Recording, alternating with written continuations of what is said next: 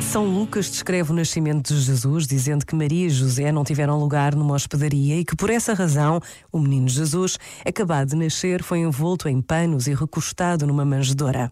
Por esta razão, a tradição recriou este momento com a imagem de um espaço pequeno e pobre. Podemos imaginar fardos de palha e os animais que se aqueciam uns aos outros do frio. Nas nossas casas, pequenas cabanas acolhem o presépio, trazendo para os nossos dias a lembrança daquela noite. Por vezes, basta a pausa de um minuto para imaginarmos como tudo se passaria nos dias de hoje. Iria Jesus nascer nas tendas frias de um campo de refugiados? Em casas destruídas por guerras? Em bairros que procuramos evitar? O nascimento de Jesus continua a provocar o mundo. Pensa nisto e boa noite. Este momento está disponível em podcast no site e na app.